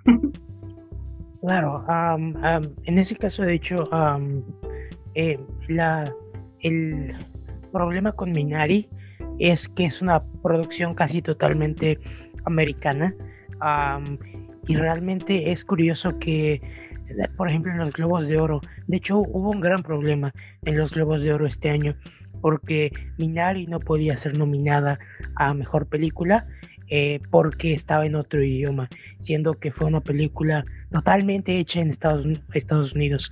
Y de hecho, los Globos de Oro van a ser muy interesantes el próximo año porque acaban de cambiar a todo el comité eh, de, bueno, organizador de, los Globos de Oro porque todos eran personas blancas, nadie era de color. Y eh, eso, aparte de que, de que de, bueno, si hablamos un poco de, de PR, de, de, de, ¿cómo, es PR en español? relaciones públicas. Relaciones públicas. Aparte de que eso se ve mal en relaciones públicas, también como que tiene, pues necesitas recientemente. Sí, diversidad. Exactamente. Recientemente vi esta serie en Netflix llamada, es una serie para niños, pero es una serie llamada eh, Ciudad de Fantasmas, City of Ghosts. Es una serie chiquita, solo tiene seis capítulos. Ah, pero... ¿Cómo metes tus temas, Flash? solo tiene solo seis... Solo tiene seis capítulos. Ah, a eso voy ahorita. Ah, ah, pero eh, lo que pasa en esta serie es que ah, ni la voy a ver para que se te quite. Nos presenta a Los Ángeles, pero con una diversidad increíble. O sea, ah, te habla de cómo que interactúa la persona, las personas de Corea, las personas, eh, de las originarios de, de, la gente originaria de, Estados Unidos, o sea, los nativoamericanos los mexicanos, eh, inclusive hay un personaje que habla, eh, eh, de, un personaje de Oaxaca que habla en una lengua indígena. Y, en ese momento, cuando tienes una persona coreana y una persona hablando en una lengua indígena mexicana en el mismo episodio, hablando, ¿qué pasa? Porque la cosa, las cosas es que, por ejemplo, yo lo he visto en los, mm. donde yo trabajo, habían dos muchachos que eran repartidores y ellos me parecía que hablaban en Totonaco porque ellos eran de algún pueblo de México. Y entonces estaban en totonaco y después hablaba en español para hablarse con los delivery guys, pero al mismo tiempo de repente la gente normalmente hablaba inglés y luego llegaba mi jefe y entraba y salía y hablaba en griego porque ellos son griegos. Entonces, te pones a pensar que en estas urbes gigantes hay muchos idiomas que las personas hablan y que esa es la diversidad que hay y muchas veces esa diversidad es la que no se pone en pantalla, pero es la que vemos todos los días. Entonces, en esta cosa de los premios de, los globos de oro, que ajusten a su, su, su, su, plantilla de personas es muy importante porque el mundo del que vivimos hoy en día es muy diverso y es algo que los Óscares sí ha hecho porque cada año los miembros que integra su plantilla siempre son bastante diversos. De hecho, hay muchos ah, realizadores mexicanos que, que, que han estado... Eh, se han unido a este comité y es súper interesante porque son voces que son necesarias. Eh, ¿Qué tenía que ver lo que dijo Flash con los Oscars? Nada. Quería hablar de su serie que le mamó de Netflix. Sí, eso sí. Creo que una situación más ejemplificadora eh, y más terrenal, pues está, por ejemplo, en, lo, en la elección de los jurados para los juicios en Estados Unidos. Siempre se busca diversidad, eh, personas de diferentes razas, de diferentes edades, justamente para esto, para evitar una mayoría por situaciones eh, no objetivas como, como pudiese ser eh, por todas las cuestiones biológicas, ¿no? Y otra cosa que se me ocurre pues, son los árbitros en el fútbol. Julio nos podrá decir cómo se eligen de manera internacional para no coincidir ni con continentes, ni con afinidades geográficas. Siempre se busca en un partido entre un americano y un europeo, un asiático, simplemente para, para evitar todo este tipo de sesgos eh, personales que tenemos que no son objetivos y que se utilizan para, para brindar quizá una visión eh, menos, más objetiva, ¿no? Seguimos siendo humanos todos, siempre vamos a tener preferencias por distintas razones que no sean totalmente objetivas y esto es lo que buscan hacer los globos de oro ahí radica ahí la importancia eh, realmente pero pues creo que tenemos unas nominaciones como les decíamos esperadas justas era demasiado cine eh, se postergaron demasiado y creo que al final tenemos nominaciones justas, por lo menos tenemos menciones misceláneas que no representan, pues sí, una eh, minoría como lo hacían en años anteriores. Y pues como siempre está el hecho de, homenajear al, cine como tal. Y, hay cosas bastante emocionantes. A mí me emociona mucho el asunto de Chloe Zhao. Creo que puede terminar de consolidarse. Creo que Nomadland es una excelente cinta como para, para tener todo este tipo de, de premios importantes. Y, me explico cada vez por qué no tenemos nada de The Eternals, porque creo que se quieren esperar a que la mujer brille todavía más de lo que ya puede hacerlo. Y, pues está genial, la verdad es que me gustan las nominaciones, es una ceremonia que va a ser muy particular, no solamente por su emisión o por su hechura, sino por todo lo que representa, ¿no? 2020, el año inolvidable para muchos, eh, pues está ahí, repositado eh, proyectado en, eh, a manera de cine y pues ahí lo tenemos. Chicos, algo más que quieran mencionar al respecto de las nominaciones, pues, obviamente lo vamos a estar comentando a lo largo de las semanas posteriores en cuanto se acerque la ceremonia. sí, yo nomás quería dar eh, otro dato curioso, que en canción original, por ejemplo, está nominada Laura Pausini. Ah, este, sí, escribió, escribió, la canción Yo Sin de la película de Life Ahead, entonces estaría chistoso que la gane. La verdad es que tenía tener este representación este pues de esta cultura pop de la música que tanto conocemos estaba bastante interesante. Sí, sabemos que ella es italiana pero prácticamente la consideramos como latinoamericana no muy, eh, una muy importante está en esta zona del mundo. Y pues no dijimos nada de otras categorías como las películas animadas por ejemplo. Claro. Es importante, pero pues ahí tenemos cosas esperadas como Soul, como Onward, eh, eh, otra cosa en stop motion, por enésima vez, como esta de Sean el Cordero. Eh, no recuerdo todas las demás, pero. Sí, es pues, este... Wolf Wakers, que es de Apple TV, ¿no? Es muy buena. Es cierto, sí, Wolf Wakers. Y la otra es Over the Moon. Over the Moon. Pues ahí la tenemos. Over the Moon. Ah, Over the Moon, de Netflix. Sí. Claro. Sí, Over the Moon de, de Netflix. Este, es esta cosa. Yo tengo primitas y me dijeron que estaba bastante entretenida porque estaban este, obsesionadas con ella. Ya, ya, ya para terminar el comentario, Tenet, Christopher Nolan sí llegó a las nominaciones meramente en aspectos técnicos. Claro. Y pues ahí creo que eh, no termina de consolidarse tampoco, ¿no? Christopher Nolan, decíamos que era su año porque nadie más iba a estrenar algo. Y, y, mira, terminó, este, creo que es la película menos nominada de, sus últimas eh, cinco cintas. Entonces, pues ahí siguiendo, pues lo seguirá buscando, ¿no? El realizador británico que por cierto nos gusta mucho, pero pues no, no fue su mejor cinta, según los miembros más importantes de la academia y las nominaciones de este año. y aún no sabemos cuál será su siguiente película. Sí, su culpa por hacerla tan complicada. Pero seguramente tendrá que es, es, muy positivo de Christopher Nolan que siempre Warner confía mucho en él y siempre le da los millones que necesita pero es algo que nos gusta que, nunca, que siempre es una sorpresa. Sus proyectos jamás los anuncia con bombos y platillos, siempre son presentados con muchísimo, eh, muchísima incógnita alrededor de ellas, pero pues esperemos que algún día lo, veamos ahí, ¿no? En las categorías más importantes y recibiendo su, su premio Oscar que tanto, que tanto quiere, que tanto busca. Sí, así es. vayamos, vayamos muchachos rápidamente a la segunda sección de este, de este día y volvemos. No se vayan. Bien, ah, bienvenidos a la segunda sección del programa conocida como aparatos que funcionan con transistores. Videojuegos. Significa videojuegos. Y bueno, chicos. creo que las ah, máquinas tragamonedas que nos cuestionamos en la primera ah. también podrían ser un aparato que funciona con transistor. ¿no? Definitivamente. Claro. Matamos dos pájaros de un tiro. Uf, toma eso, número 44. Si eres mágico. Ya sé.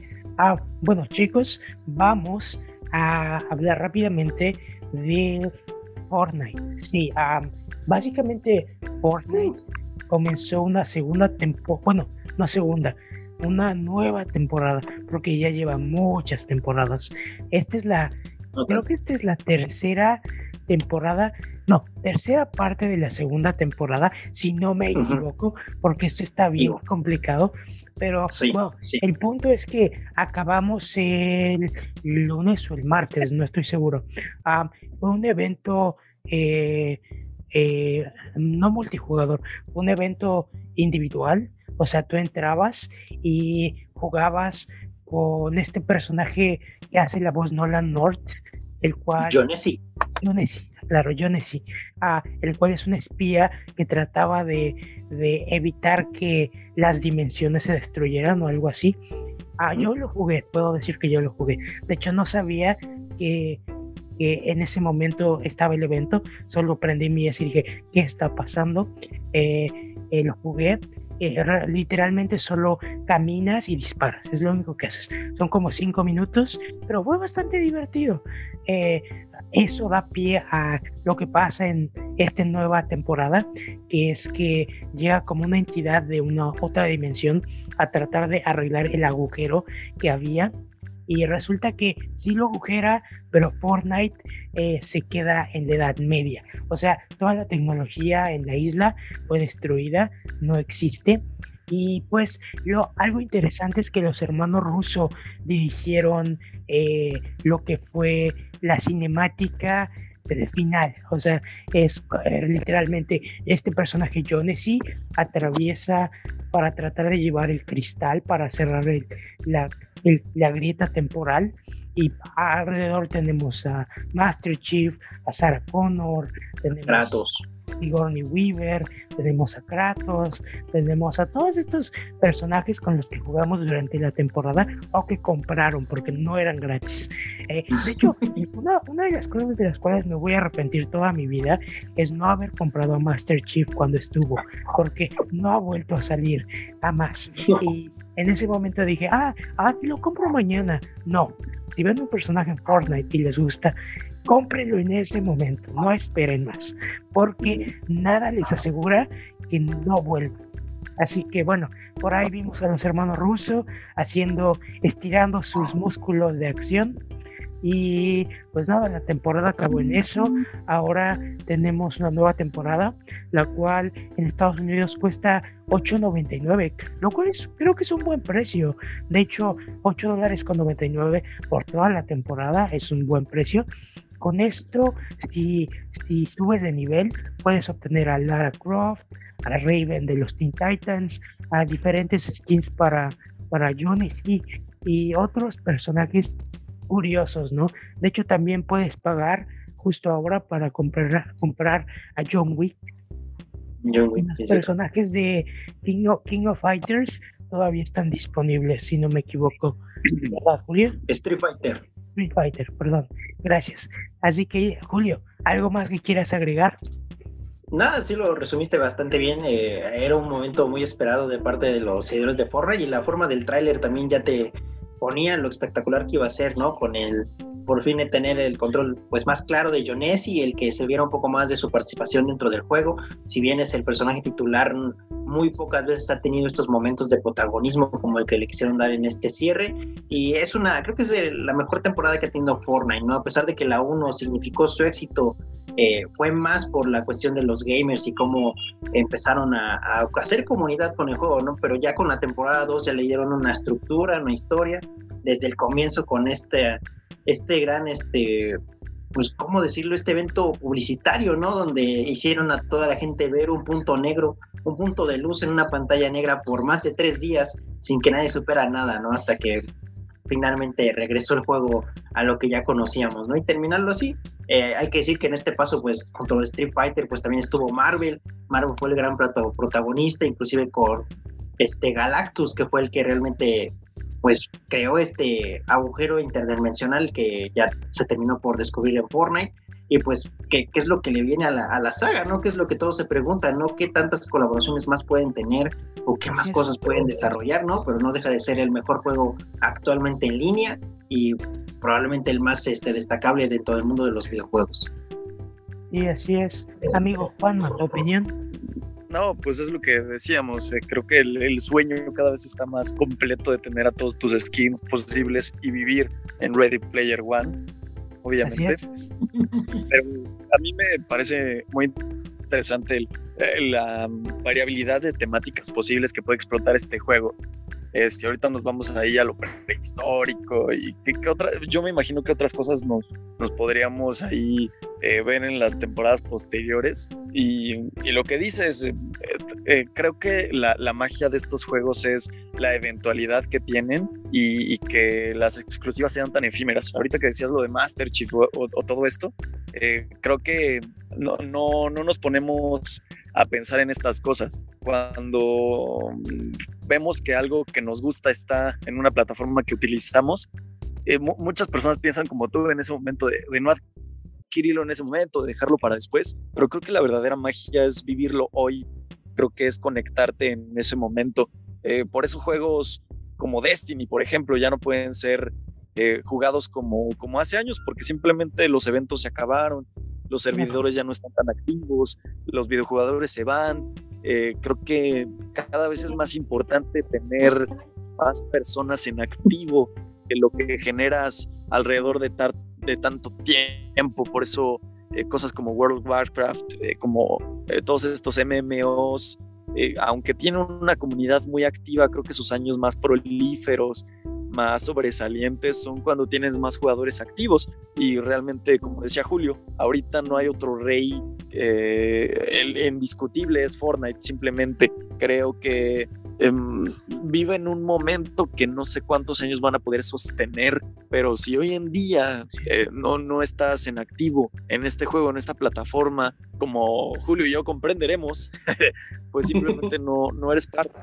Eh, si bien no somos ajenos en por, porque la información está en todas partes, porque los medios de comunicación lo cubren, creo que ser parte de la comunidad sí es algo que en lo personal no, no experimento, no, no gozo, pero creo que si, si lo hubiese hecho y, y, al tener tanta eh, presencia en, en, tantas partes con tantas licencias, entiendo ¿no? la, la efusividad con la que muchas de las generaciones más jóvenes, por ejemplo, yo recuerdo a mi primo ver, jugar, vivir cada evento con vehemencia y pues es una experiencia que de, la cual hasta me siento ajeno y, celos, ¿no? Porque cuántos juegos que, nosotros queremos y amamos eh, y, que hemos experimentado a lo largo del tiempo, eh, pues también hemos experimentado. Son experiencias irrepetibles que creo que, que se deben vivir en el hoy, ¿no? Aquí se aplica el YOLO y, si te gusta algo, ve, por eso. Eh, y es increíble, ¿no? Todo lo, lejos que ha llegado Epic Games con este juego que no inició como un, como un eh, ah, ¿cómo, se llama este género de matarse todos contra todos? No, de hecho, de hecho, en un inicio. ¿Battle Royale? Ándale, como un Battle Royale, ¿no? Inició como algo diferente y que hoy en día sea eh, pues el rey, el, la punta de lanza de, todos estos eh, temáticas y cosas. Es, es increíble. Epic Games ha crecido tanto y Fortnite, pues vamos a ver cuántos años siguen más en la cima, porque varios han intentado estar ahí en su lugar y, y, realmente nadie lo ha conseguido. Y así es. De hecho, originalmente estaban desarrollando, ah, pues sí, un modo para un solo jugador en donde enfrentabas zombies, eh, como zombies, podríamos llamarlos, yo lo he jugado un poco porque quería ver de qué trataba. Eh, y resulta que lo más exitoso fue eso, fue el jugador contra jugador. Y de hecho cancelaron porque su modo para un solo jugador es enorme. Y de hecho lo siguen construyendo a temporada con temporada. Pero hace como tres temporadas decidieron ya no continuar haciendo eso y enfocarse más en la experiencia jugador contra jugador. Y desde entonces ah, es cuando han hecho aún más interesante este juego, porque creo que han ocupado las tácticas más bros. O sea, literalmente se han enfocado en sacar videos específicos de un jugador cuando lo introducen, a darle todos los reflectores, eh, cada semana, cada dos semanas sacar algo nuevo, un evento, eh, como Juanma dice, a un evento que es efímero. Si no sabes si cuándo va a desaparecer el personaje, o sea, por ejemplo, ahora, por ejemplo, ahorita está John Wick y Halle Berry. Entonces, los puedes comprar, eh, ya, ya los tienes, quizá los traigan en otro momento del futuro, pero quizá no.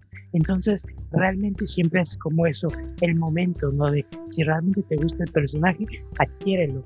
Y de hecho creo que su fase de temporada ahora está un poco más barato porque creo que se han enfocado en estos otros personajes eh, extra que pueden meter.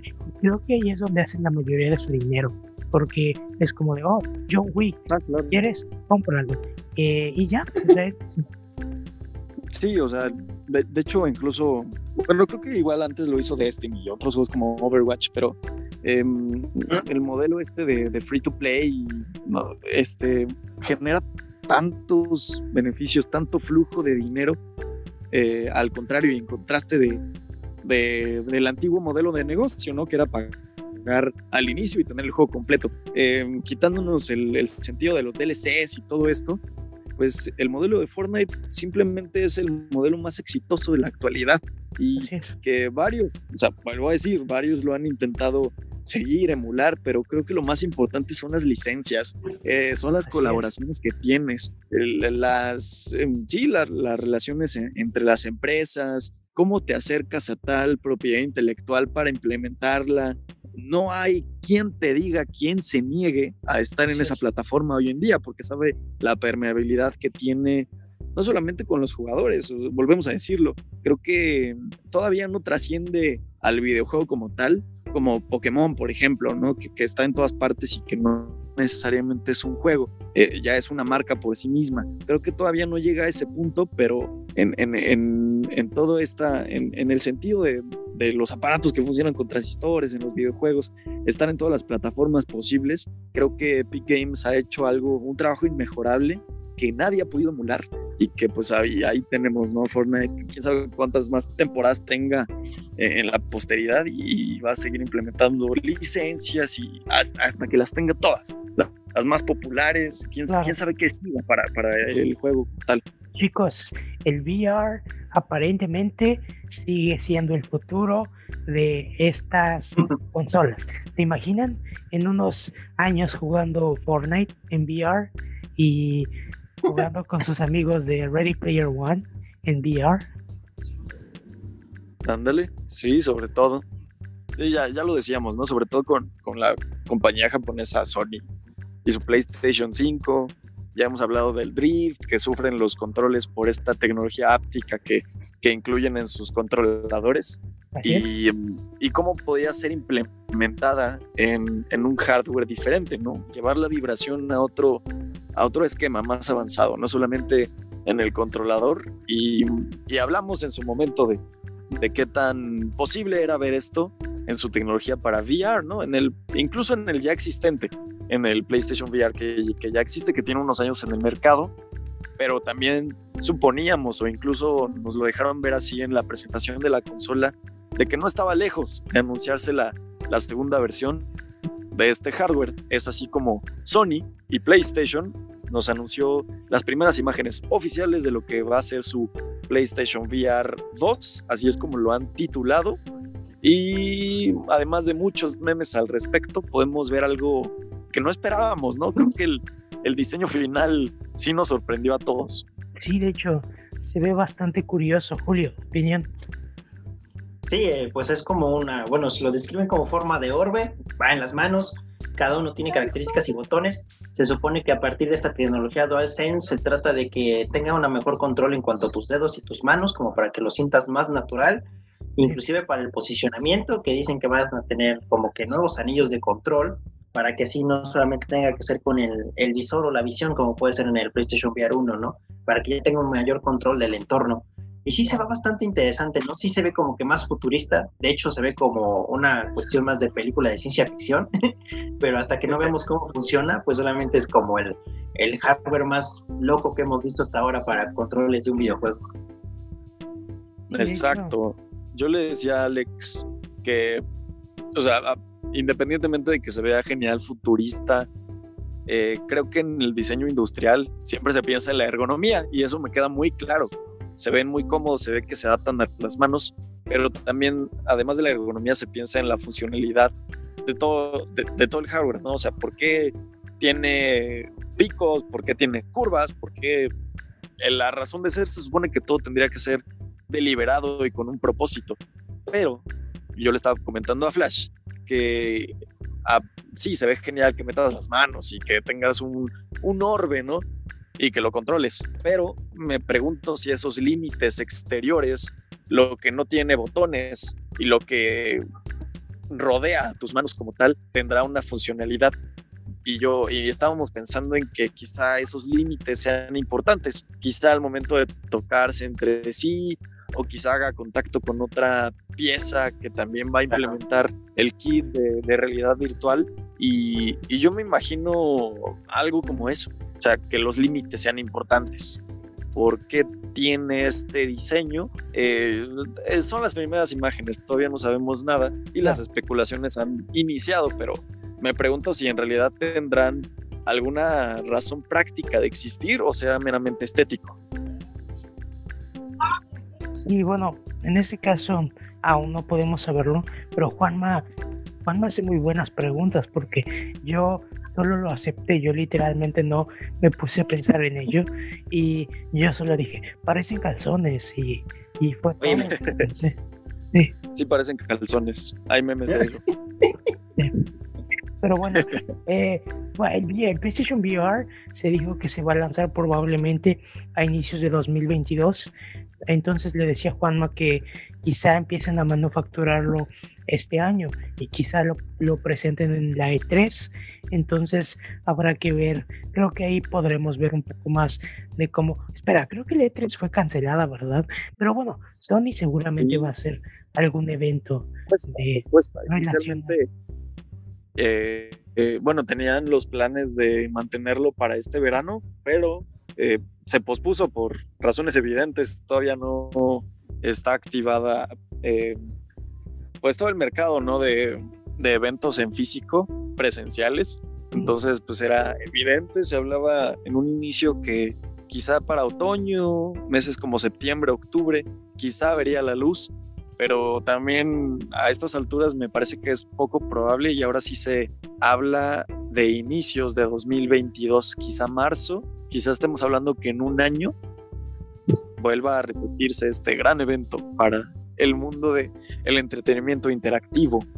Sí, así es. Y bueno, el, otro, el otro tema que tenemos hoy también es sobre PlayStation. Ah, hay que recordar que este año, eh, bueno, no, el año pasado, PlayStation sacó una iniciativa llamada Juega en Casa para invitar a la gente a quedarse en casa a jugar durante la pandemia y para no salir. Y regaló un juego o dos, no recuerdo qué juegos eran. que hace unos días anunciaron que durante los siguientes meses van a regalar 10 juegos más.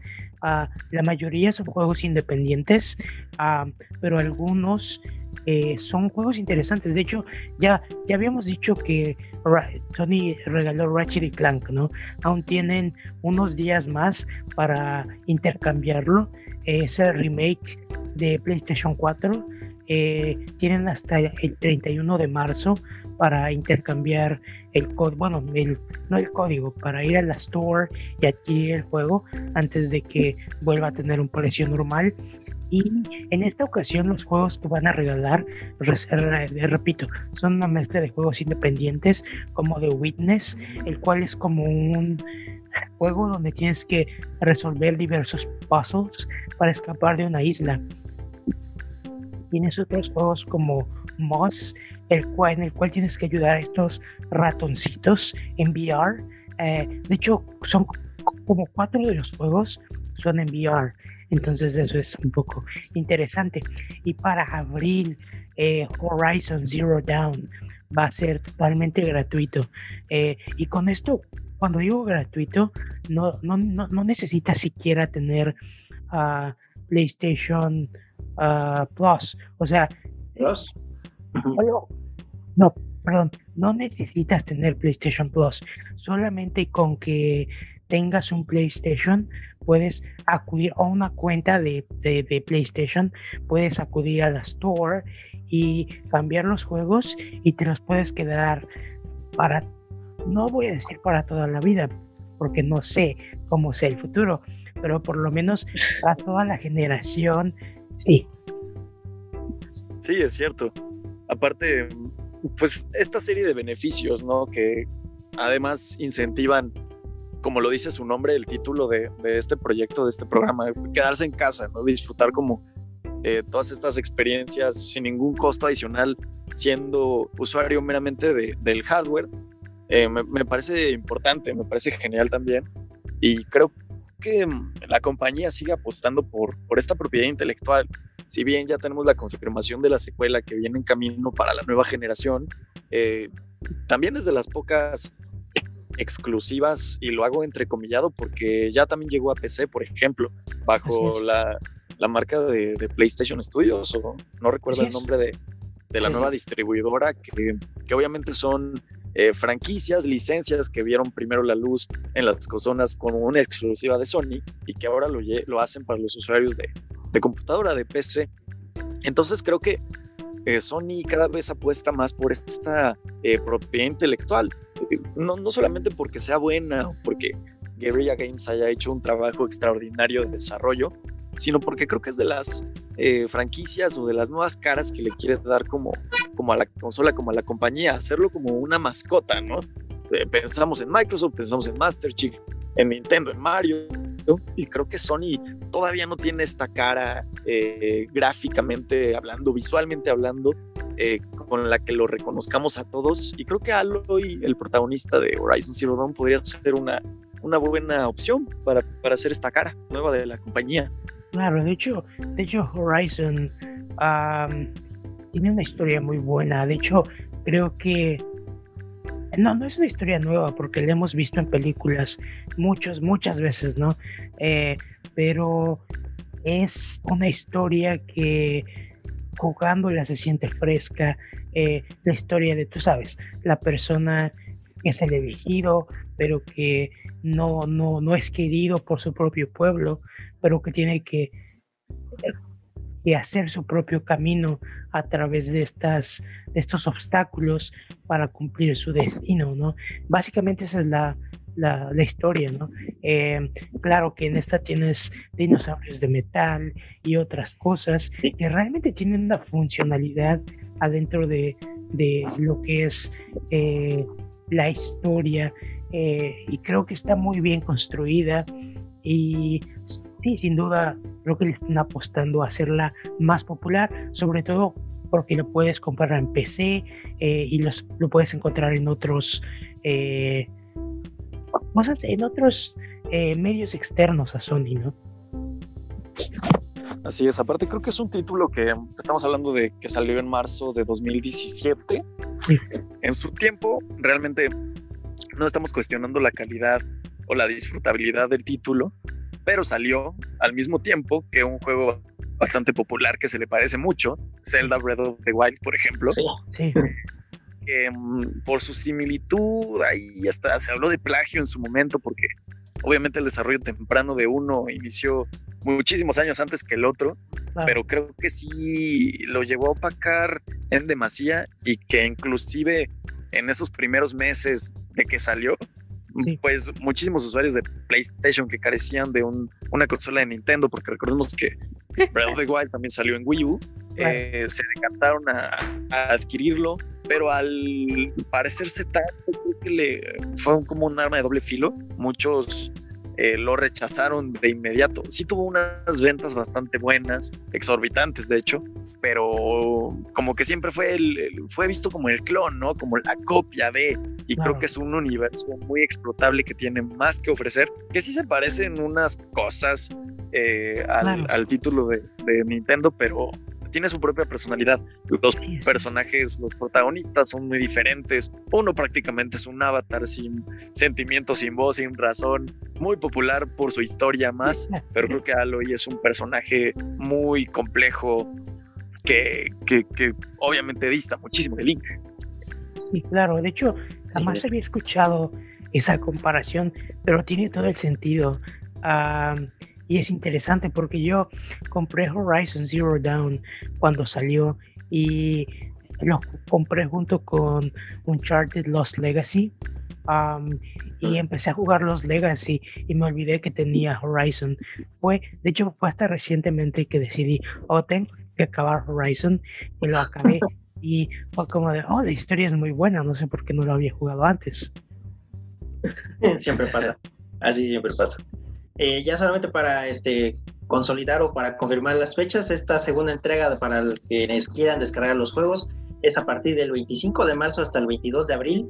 Estos son para los nueve, los nueve títulos que contaba Flash, que son este, principalmente de, de productoras este, pues, pequeñas, que son este, no tan grandes. Y en el caso de Horizon Zero Dawn, este es del 19 de abril hasta el 14 de mayo. Entonces es un periodo un poco más extendido para que una mayor cantidad de gente lo pueda descargar muchas gracias, Julia. Y bueno, creo pues ahí tenemos la opción bastante atractiva para los usuarios de los hardware de Sony.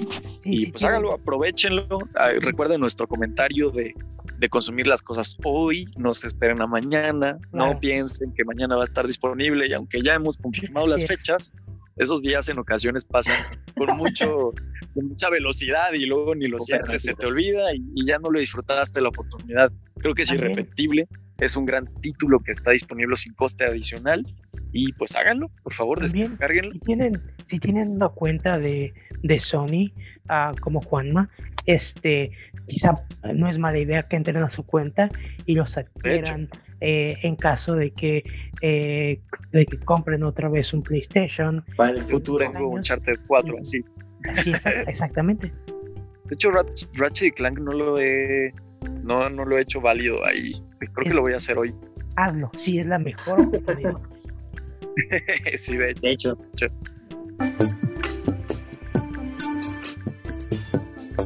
Eh, hoy no tendremos tercera sección, este, la dejaremos para la próxima semana con una invitada especial, con un tema especial. Y obviamente vamos a hablar de otras cosas como el primer episodio de Falcon and the Winter Soldier, del Snyder con más a profundidad, del final de WandaVision. Y vamos a tener cosas interesantes. También la próxima semana se estrena Kong versus Godzilla y vamos a tener muchísima información, espérenla, que aquí la vamos a cubrir evidentemente. Bueno, para, para nosotros, porque para Flash todavía le faltan dos semanas para que vea quién Ah, gana sí. de Kong contra Godzilla.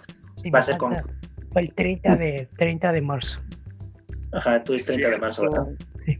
Es cierto, olvidaba que lo apresurarán en territorio internacional por razones evidentes, ¿no? Sí, en, sí, sí. en el territorio donde nuestro compañero habita, pues va a llegar gracias a una plataforma de streaming. Aquí lo vamos a ver en, en salas de cine, comercial. Y Julio, ¿tú qué dices? ¿La- ¿Te vas a preparar para verla? No, la verdad es que no, no, todavía no me da confianza ir a ningún cine así. Y pues todos los que están abiertos están algo lejos de mi ubicación. Si no, lo pensaría todavía dos veces, Claro. porque sí, sí se ve bastante entretenida y quiero ver a King Kong. Aunque sea darle unos buenos golpes a Godzilla, ya se los merece. Pero al, al mismo tiempo, como, como es estreno reciente, yo creo que va a estar mucho tiempo en cartelera. Yo creo que en unos tres meses, esperando que las cosas estén mejor, creo que igual, pues sí, puede ver, ¿no? Yo, yo es lo mismo que Sí. he pensado, ¿no? Yo, el otro, bueno, ya, eh, eh, quizá me siento un poquito más seguro, pero aún así, yo creo que va a pasar mucho tiempo para que, para que asista a, a un cine. Tendremos más que decir acerca de todo esto la próxima semana porque pues todas las posturas son eh, evidentes, di- digo, este, válidas, ¿no? Claro. Eh, por ejemplo, yo pienso igual que ustedes, pero creo que la activación de la industria también es importante. Claro, sí, Entonces, que- definitivamente. que, apoyarlo, de ir al cine de manera responsable, hecho, va a hacer que las cosas también se modifiquen. de hecho, creo que en dos semanas, o creo que, eh, perdón, creo que en unos dos meses o un mes voy a reactivar mi suscripción a I- AMC. Sí, voy a hacer como Christopher Nolan, porque aparentemente Christopher Nolan también tiene su suscripción a AMC. Esta semana lo vimos yendo al cine, seguramente a ver Troll 2 o algo así. Exacto. Eh, Aparte, si las cosas siguen como, como se han anunciado hasta el momento, Black Widow llegará únicamente a las salas de cine y ahí sí no tendremos opción. Entonces Sí. creo que les digo, abundaremos más de esto la próxima semana. Claro. Por este momento y este programa número 44 es todo. Síganse Y, muchachos, mucho, usen ¿algo más que agregar? eh, cuídense, todo va a estar bien. Esta es la tercera sección. Ajá, vean las películas nominadas al Oscar en las plataformas en las que están, no se las pierdan ninguna. Hasta los Claro. cortos de Disney que están nominados, que Oh, ya están en Disney Plus. Oh, entonces, sí, claro, háganlo. yo, yo vi Bo- Bo- Borrow, Borrow, prestar o prestado, no sé cómo se llama en español, eh, está muy bonito, véanlo. Eh, también vean Ciudad de Fantasmas, por favor, está muy padre en inglés, inclusive está más buena. Y este, eh, Julio y yo vimos Cherry ah, y creemos que los hermanos Russo hicieron una cosa, una película medio malita, pero que es interesante ver porque le meten todo. O sea, es como, parece que Kevin Feige les dijo por años, todas las películas de Marvel tienen que ser grises, con la misma paleta de color. Y parece que los rusos hicieron esta película diciendo, se volvieron "Vamos a meter lo locos. que queramos en nuestra película. y lo hicieron. ¿Y es una buena película? No, pero es una película interesante de ver. No. Sí, lo que ustedes se imaginen, muchachos, este tomas en vertical, cámara lenta, les Este, faltó ir al espacio, nada más con eso les digo todo, pero tomas qué desde- buen ejemplo de, de tomas los de- directores. tomas desde el intestino de Tom Holland. O sea, tiene de todo. Uf, sí, cierto. Sí, Eh, eh, de hecho, pero la película al mismo tiempo. Ya, me- busca- ya se me había olvidado esa escena. ya sé, la película bus- quiere ser este esta película de, de Aronofsky, eh, ¿cómo se llama? La donde Jared Leto está, es drogadicto. Requiem Este, por un sueño. ajá, Requiem. exacto. Quiere ser Requiem por un sueño y Forrest Gump al mismo tiempo, pero no funciona porque eh, salta de una salta de una escena a otra muy rápido, no le da profundidad a los personajes.